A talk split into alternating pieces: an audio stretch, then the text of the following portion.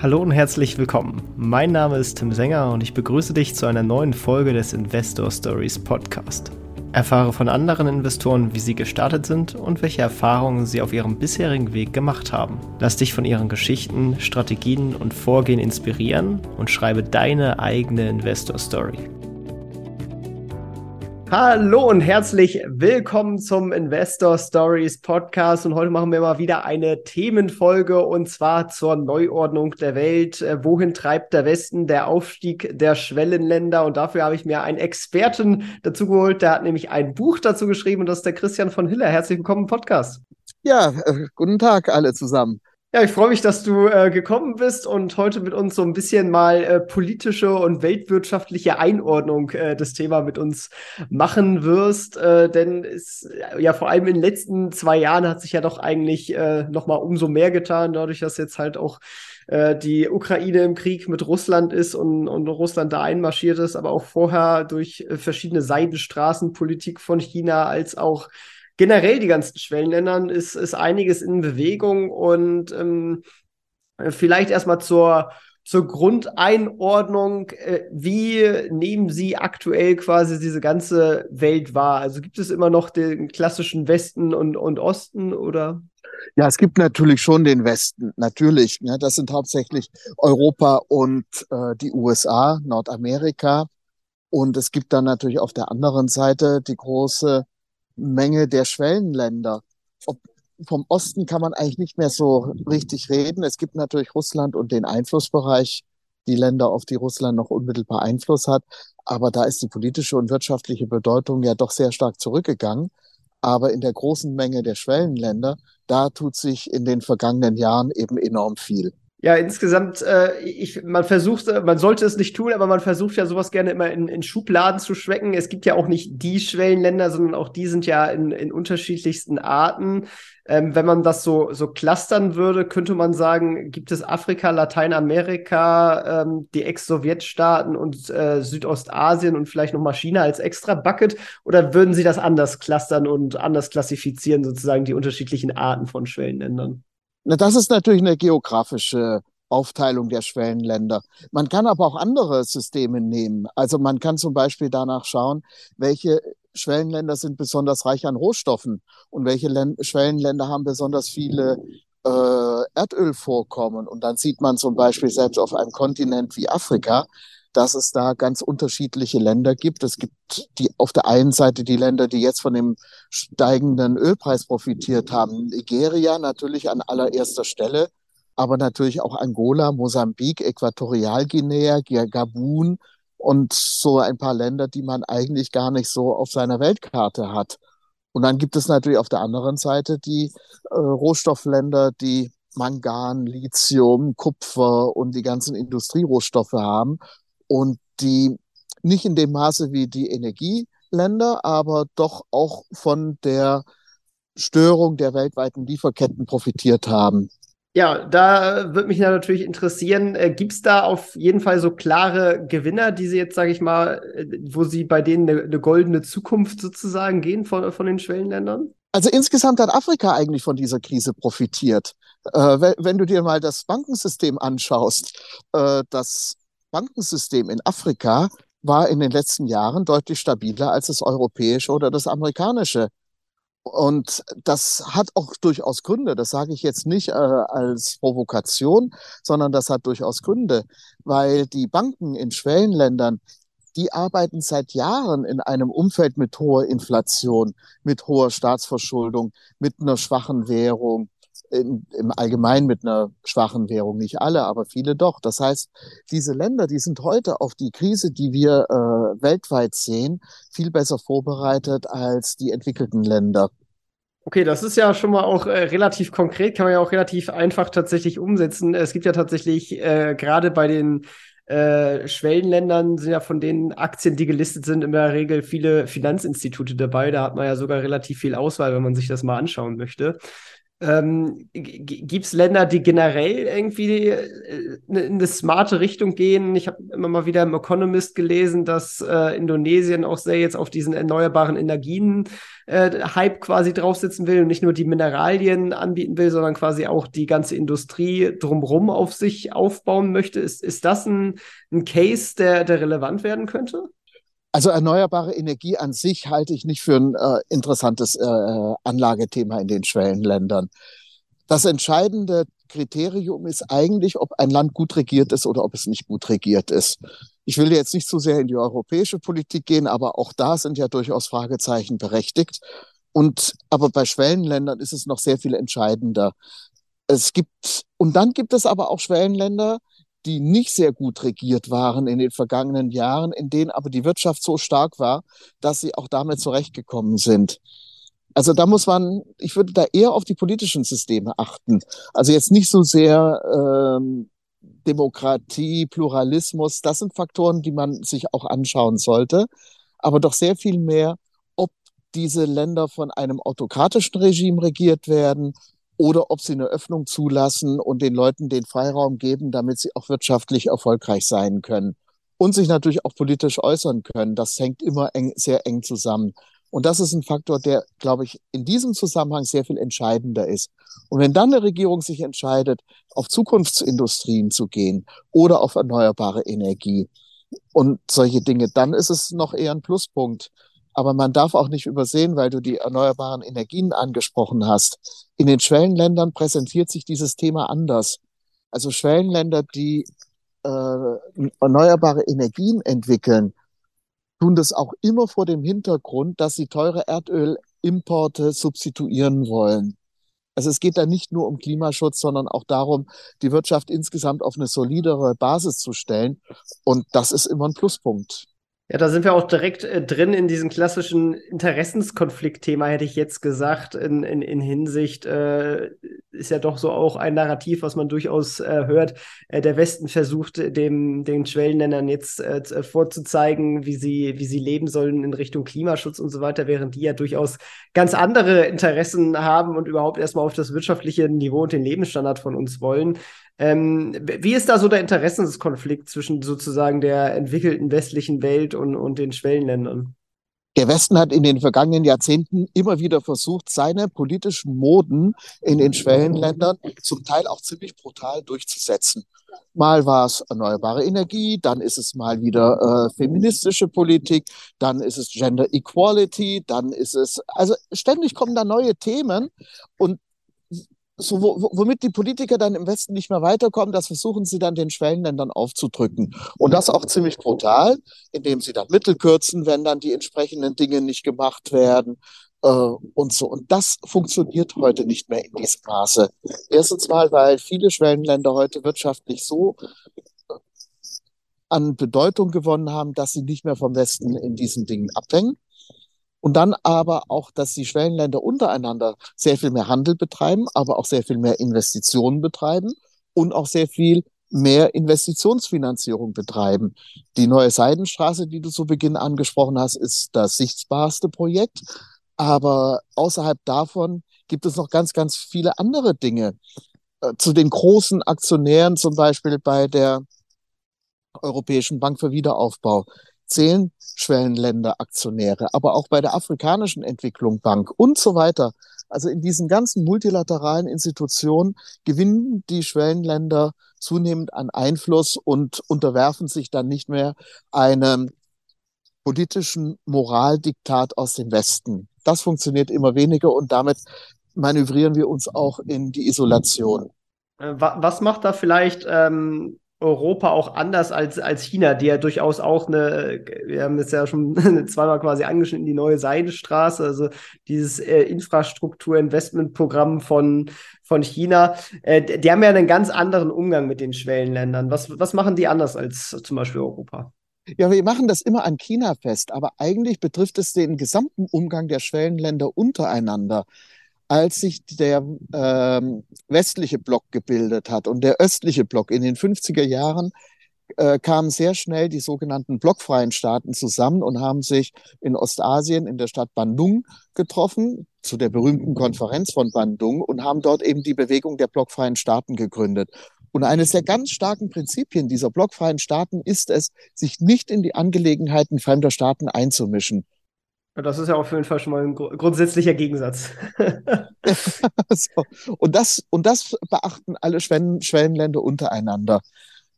Also auch, äh, wie soll ich sagen, auch Israel kann, kann ungehindert in Afrika in, äh, Investitionsvorhaben realisieren weil sich Israel nicht in die inneren Angelegenheiten afrikanischer Staaten einmischt und genauso die Türkei oder Malaysia oder Indien oder Brasilien.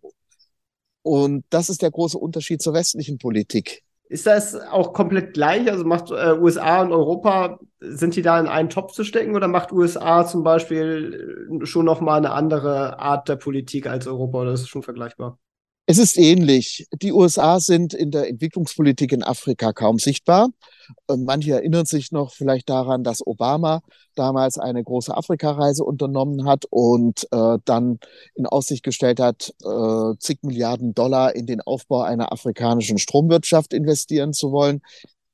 Davon ist bisher wenig zu sehen. Oh, das heißt, die äh, geopolitischen Interessen Amerikas sind ganz klar auf Südamerika ausgerichtet und mehr und mehr auf Ostasien.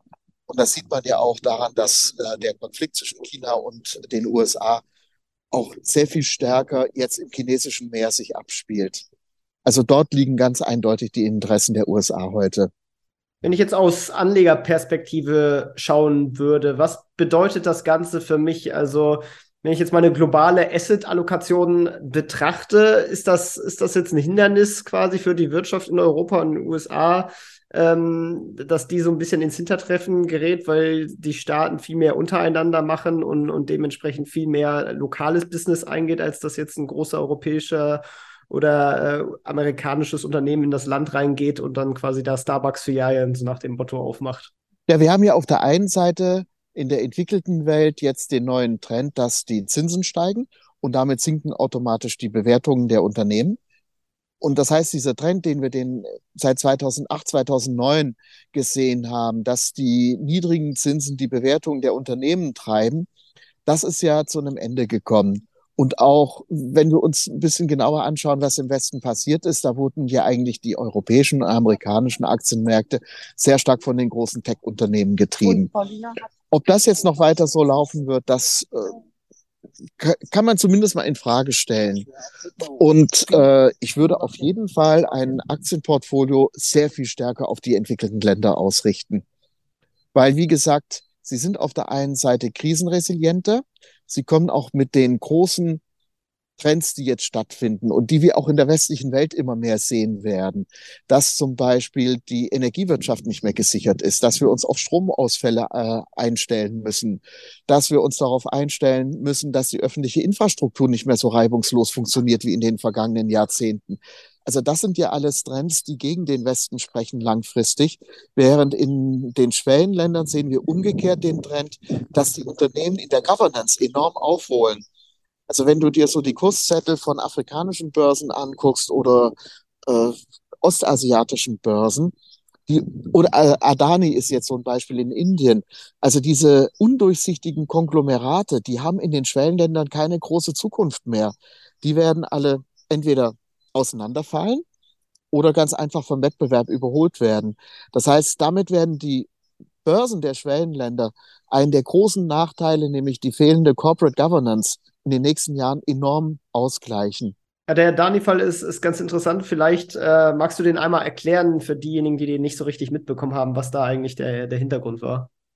Ja, Adani ist eine Unternehmerfamilie aus Indien. Das war eine der führenden Unternehmerfamilien unter den Top 5 äh, die Hochzeit der Tochter, die war in den vergangenen Jahren groß in den Schlagzeilen, hat Millionen Dollar verschlungen und äh, das Adani-Imperium bricht jetzt auseinander, weil jetzt offenbar wird, dass dort Quersubventionierungen stattgefunden haben, äh, dass die Buchführung zwischen den einzelnen Konzernteilen nicht ordnungsgemäß äh, verlaufen ist.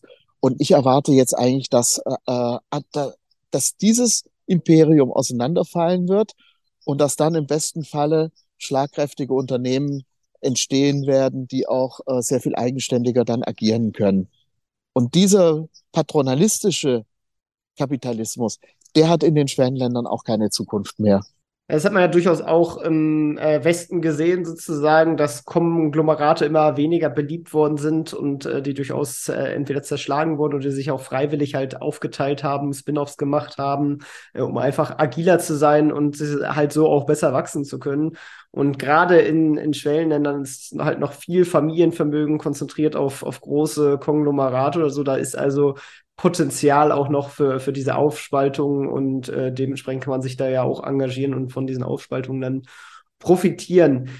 Gibt es einen Unterschied zwischen ähm, äh, Südostasien oder ähm, insgesamt dem asiatischen Raum, Afrika und, und Lateinamerika? Also jetzt nicht geografisch beziehen, es gibt auch da unterschiedliche Länder mit rohstoffabhängiger und weniger rohstoffabhängiger. Das Thema hatten wir ja tatsächlich schon äh, vorhin angesprochen. Aber muss man unterschiedliches beachten, wenn man in diese Region schaut? Oder ähm, kann man die, sind, sind quasi die nach, nach gleichem Vorgehen sozusagen zu, be, äh, zu bewerten und, und, und vor allem müsste man halt gucken, ob die halt rohstoffabhängig sind oder weniger?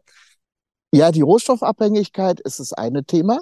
Man kann, man kann aber auch sagen Rohstoff plus. Also das kommt immer auf die Perspektive an, ob man das negativ als Abhängigkeit sieht oder als ein Zukunftsmodell. Ich persönlich neige dazu, Rohstoffe als einen Schwachpunkt zu sehen, weil äh, Rohstoffreichtum die Länder äh, faul macht. Die leben dann in einer Rentenökonomie davon, dass eben die Einnahmen aus dem Öl äh, sprudeln, ob man jetzt äh, gut ausgebildete Manager hat oder schlecht ausgebildete. Das ist da, das spielt da keine große Rolle. Deswegen sehe ich Länder im Vorteil, die keine Rohstoffe haben, sondern die davon leben, dass sie Arbeitskräfte herausbilden, die ein bisschen schlauer sind als die in anderen Ländern. Also Bildung ist für mich ein ganz, ganz wichtiger Faktor, wenn ich mir ein Schwellenland anschaue. Und dann natürlich die politischen Rahmenbedingungen, das hatten wir ja auch schon. Und der nächste Faktor ist, ich schaue mir an, an welche Währung die äh, Unternehmen gekoppelt oder die Länder gekoppelt sind. Also eine starke Ausrichtung auf den Dollar bringt natürlich immer Unwägbarkeiten in der Wirtschaft rein, die ich als Investor nicht so gerne haben möchte. Und äh, wenn jetzt diese Dollarabhängigkeit durch eine Yuan-Abhängigkeit ersetzt würde, macht es das auch nicht wirklich besser. Also mir ist es lieber, wenn da eine Währung ist, die wirklich frei floatet und äh, wenn die Wirtschaft nicht einseitig auf ein, äh, eine andere Wirtschaft ausgerichtet ist. Ja, diese Yuan-Abhängigkeit ist ja ein interessantes Thema. China versucht ja, sag ich mal, die, die eigene Währung immer weiter zu etablieren äh, und hat ja auch gerade für diese ganzen Infrastrukturprojekte viele Kredite an äh, die Staaten äh, vergeben. Da hat man jetzt auch immer wieder Berichte in letzter Zeit gelesen, dass die wohl alle ausfallen, beziehungsweise dann halt äh, gerettet werden, rübergerollt werden, verlängert werden. Äh, sind teilweise auch sehr interessante Konditionen drin dass solche Kredite normalerweise einen Fixzins haben. Bei den chinesischen Darlehen sind die wohl aber alle mit variablen Zins. Und dann jetzt gerade auch mit den steigenden ja, Zinsen, dann ähm, sorgt das natürlich auch für, für eine neue Art von Abhängigkeit von, China, dem ganzen Sommelsorium sozusagen. Ja, man sieht es jetzt, äh, dass die Kehrseite dieser äh, kreditinduzierten Expansion auf der eins, wir hatten immer gedacht, na, die Chinesen, die werden jetzt immer mächtiger, weil sie immer mehr Kredite äh, an andere Schwellenländer vergeben. Aber tatsächlich sehen wir auch, dass dadurch auch die Abhängigkeit von China gestiegen ist gegenüber diesen Schwellenländern. Und das ist ja immer gerade, wenn Kredite in eine schwierige Phase kommen und nicht mehr so ordnungsgemäß bedient werden können oder da Zweifel aufkommen, ob das auch in Zukunft der Fall sein wird, dann entsteht ja so ein Spiel, dass unter Umständen der Schuldner mächtiger wird als der Gläubiger. Und solche Tendenzen sehen wir jetzt auch. Deswegen halte ich auch nicht China für den großen Gewinner dieser neuen Phase in der Weltpolitik. Also ich glaube nicht, dass China äh, die USA als Weltmacht ablösen wird, sondern ich glaube eher, dass wir eine multipolare Welt bekommen, in der viele mittlere, unterschiedlich größere Mächte entstehen werden, die äh, an denen China auch nicht ohne weiteres vorbeiregieren kann in Zukunft. Also Indien ist für mich so ein Land, Malaysia, Philippinen, Brasilien, Nigeria. Also solche Länder werden weltpolitisch noch an Bedeutung gewinnen, da bin ich mir ganz sicher. Jetzt hat man ja nicht immer die, die, einfache Möglichkeit wie an den europäischen Börsen, dass man mal eben so einfach die, die Unternehmen kauft, weil die haben dann da doch eine, eine, teilweise sehr kleine Marktkapitalisierung. Es gibt einige große Banken, die kann man tatsächlich relativ liquide sogar auch hier in Europa handeln. Ähm, wie, wie, deckt man solche Themen am, am, am sinnvollsten ab? Äh, hast du eine Meinung, ob das mit ETF, sollte man da versuchen, in Einzelaktien zu gehen? Braucht man dafür einen lokalen Broker oder gibt es da noch andere Möglichkeiten, quasi äh, in diese Länder dann zu investieren? Also auf der einen Seite lohnt es sich durchaus an den deutschen Regionalbörsen zu schauen, München ganz besonders. Dort sind sehr viele Aktien aus Schwellenländern direkt notiert, so dass man dort auch sehr einfach äh, seine Order platzieren kann. Und von ETFs halte ich in Schwellenländern überhaupt nichts, weil die Indizes an den Börsen dort sind, äh, da sind drei, vier, fünf, sechs gute Unternehmen drin und der Rest sind eigentlich Unternehmen, die ich äh, von vornherein meiden würde. Zum Beispiel, weil sie eben Teil des eines staatskapitalistischen Systems an der Börse dort sind. Solche Unternehmen würde ich grundsätzlich nicht nehmen. Also deswegen, die Schwellenländer sind für mich, abgesehen von den ganz großen Schwellenländern, äh, eher Märkte für Stockpicker. Und dann würde ich auch eher auf die, auf die ganz normalen klassischen Aktienfonds gehen, die aktiv gemanagt werden. Weil gerade in Schwellenländern, wenn dort die Fondsmanager sich indexunabhängig bewegen, sind die doch in der Lage, sehr interessante Werte zu finden und auch wirklich Mehrwert zu produzieren. Also Schwellenländer sind eigentlich noch Märkte für aktive Investoren. Was ja eigentlich auch ein gutes Zeichen ist, weil das spricht ja durchaus dann für, für Outperformance, weil da die, die Datenqualität natürlich auch noch nicht so, so hoch ist. Ähm, da ist es wahrscheinlich auch, denke ich mal, generell von Vorteil, wenn man sich lokal ausdenkt, weil so aus Europa oder USA das zu beurteilen, halte ich jetzt mal auch für gewagt. Also ich glaube, da sollte man dann bei den Fondsmanagern auch durchaus darauf achten, dass sie dann vor Ort sitzen. Ja, das ist auf jeden Fall ein Pluspunkt. Und dann findet man auch ganz erstaunliche Fonds. Also einer der besten Afrika-Fonds, der kommt von Coronation in Südafrika. Und der Fondsmanager, der investiert sehr stark in Simbabwe. Und das ist ein Markt, den ich als europäischer Investor überhaupt nicht anfassen würde. Aber das macht er seit einigen Jahren erfolgreich. Das ist natürlich noch kein hinreichender Beweis dafür, dass er das auch in Zukunft tun wird. Aber Fondsmanager, die vor Ort sind, die können die Risiken von diesen Märkten ganz anders einschätzen, als wir das tun. Und von daher, trotz aller Digitalisierung und internationalen Vernetzung, ist bei den Schwellenländern eine gute Kenntnis der Verhältnisse vor Ort immer noch unerlässlich. Ja, gibt es sonst äh, weitere Themen, die man auf jeden Fall beachten sollte, wenn sich jetzt die, die Weltordnung verändert? Also sind da noch andere Themen, die, auf die man unbedingt sein Auge werfen sollte? Die Schwellenländer werden meiner Meinung nach äh, ganz stark ein Markt für Digitalisierung. Digitalisierung und neue Geschäftsmodelle. Und das ist etwas, was man an den Schwellenländern auf gar keinen Fall außer Acht lassen darf diese neuen Geschäftsmodelle, die dort entstehen, die sind hochinteressant und die werden in wenigen Jahren schon nach Europa exportiert werden. Da bin ich mir ganz sicher. Also während die europäischen Banken jetzt gerade anfangen, äh, mit Corona sich für ihre Digitalisierungsstrategien zu forcieren, gibt es in Südafrika zum Beispiel eine Bank wie Capitec, die ein Digitalisierungsmodell von vornherein integriert hat und dort auch deutlich weiter ist als zum Beispiel eine eine ING in Deutschland.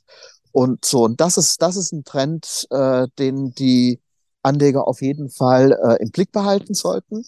Und dann sollten sie vor allem nicht mit Scheuklappen an die Schwellenländer gehen. Äh, was meinst du, was war der, die erfolgreichste Aktie in den vergangenen zwei Jahren an den afrikanischen Börsen? Und ich meine jetzt nicht irgendeinen kleinen Nebenwert. Puh, äh, wahrscheinlich irgendein Rohstoffwert, wenn man so auf die letzten zwei Jahre guckt. Ja, das war Tungela Resources. Das ist ein Unternehmen, das wurde abgespalten von Anglo American, von der Minengesellschaft, weil Anglo American sich auf die Bedürfnisse von Nachhaltigkeitsinvestoren, ESG-Policies und solche Dinge einstellen wollte. Und, und in der Tungela wurden die gesamten Steinkohleaktivitäten von Anglo American in Südafrika gebündelt. Das Unternehmen hat eine Marktkapitalisierung von etwa anderthalb Milliarden Euro. Und natürlich darf kein europäischer Fondsinvestor diese Aktie anfangen, äh, anfassen, weil die natürlich äh, gegen sämtliche äh, ESG-Vorschriften äh, verstößt. Aber Tungela Resources ist immerhin bei einem Best-in-Class-Ansatz bei äh, der Analysefirma Refinitiv mit einem grünen ESG-Rating geratet und hat in den vergangenen zwei Jahren Kursplus gemacht von etwa 500 Prozent. Ja, das ist ganz witzig, weil wir hatten die äh, Aktie Anfang des Jahres tatsächlich auch bei, bei einem Value-Spekulanten, äh, der hatte die genannt äh, und, und darauf gesetzt, weil er die auch relativ früh erkannt hat, dass die jetzt von der ganzen Rohstoffkrise äh, profitieren. Insofern äh, ganz witzig die Verbindung, aber auch natürlich sehr lächerlich, äh, zeigt natürlich, äh, inwiefern diese ESG-Geschichten alle so ein bisschen lala sind, wenn die dann auch ein positives ESG-Rating von, von Refinitiv bekommen. Ja. Aber das zeigt äh, mir zumindest, dass Anleger nicht mit Scheuklappen an die Schwellenländer gehen sollen, sondern möglichst aus den Schwellenländern heraus die Trends, die diese Wirtschaften bestimmen werden, zu erkennen und nicht mit den vorgefesten Meinungen, die wir in Europa uns gebildet haben, an diese Märkte herangehen. Und dann, wenn wir dieses Verständnis für die Schwellenmärkte entwickeln, dann können wir dort auch äh, gute Anlagechancen erkennen. Die, die Frage ist natürlich aber trotzdem, äh, wo, wo, kommt immer das Geld her? Weil ich sag mal, die, die meisten Kapitalsammelstellen liegen ja schon noch in den USA und Europa. Vor allem, wenn man auf die ganzen Pensionsfonds schaut, äh, aber auch sowas wie Norwegen etc. Ähm, da, da, wird ja, sag ich mal, noch ein, ein, großer Anteil des Gelds, das unterwegs ist, auch so mit so einem Art ESG-Mindset oder nach europäischem Mindset, sag ich mal, gesteuert. Ja. Ähm, baut, also kommt in Zukunft auch mehr Kapital aus den Schwellenländern und wenn ja, woher? Ich denke mal so die, die ganzen arabischen Raum, so die Saudis aus, aus den Vereinigten Arabischen Emiraten, die bewegen noch mal viel und, und China, aber sonst gibt es irgendwelche relevanten Kapitalsammelstellen? Also die einheimische Kapitalbildung ist für mich das Schlüsselthema in den Schwellenländern in den kommenden Jahren. Und da, äh, das entwickelt sich sehr, sehr schnell. Also der Markt für Lebensversicherungen ist einer der am schnellsten wachsenden Märkte überhaupt in Schwellenländern. Und das ist auch ganz einfach zu erklären. Überall gehen die Geburtenrate rapide zurück. Das heißt, den Leuten ist auch durchaus bewusst, wenn sie ein bisschen mehr Einnahmen als Ausgaben erzielen, dass sie für ihre Altersvorsorge selber vorsorgen müssen in Zukunft, weil es die weil es, weil sie nicht mehr die Kinder haben werden, die das für sie tun können. Und äh, andererseits entsteht eine Mittelschicht, das heißt, es entstehen äh, hochdotierte, gut dotierte Arbeitsplätze in gut geführten Unternehmen. Und da gehören ähm, Betriebspensionen, Lebensversicherungen und ähnliche Konstrukte äh, immer mehr zum Gehaltspaket dazu. Und diese Länder haben alle positive äh, Zinssätze. Also von daher sind das auch noch für Lebensversicherer durchaus interessante Märkte. Also ich bin mir sehr sicher, dass sich die Kapitalbildung in den Schwellenländern selber verstärken wird in den kommenden Jahren und dass dieses Kapital auch an die Börsen fließen wird.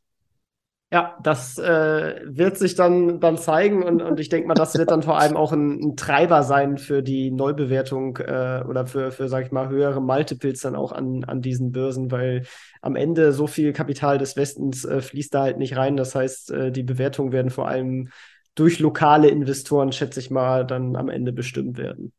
Genau, genau. Auf jeden Fall. Ja, und äh, damit würde ich sagen, äh, sind wir auch schon fast am Ende. Haben wir jetzt irgendeinen wichtigen Punkt äh, vergessen, auf den wir nochmal zu sprechen kommen sollten?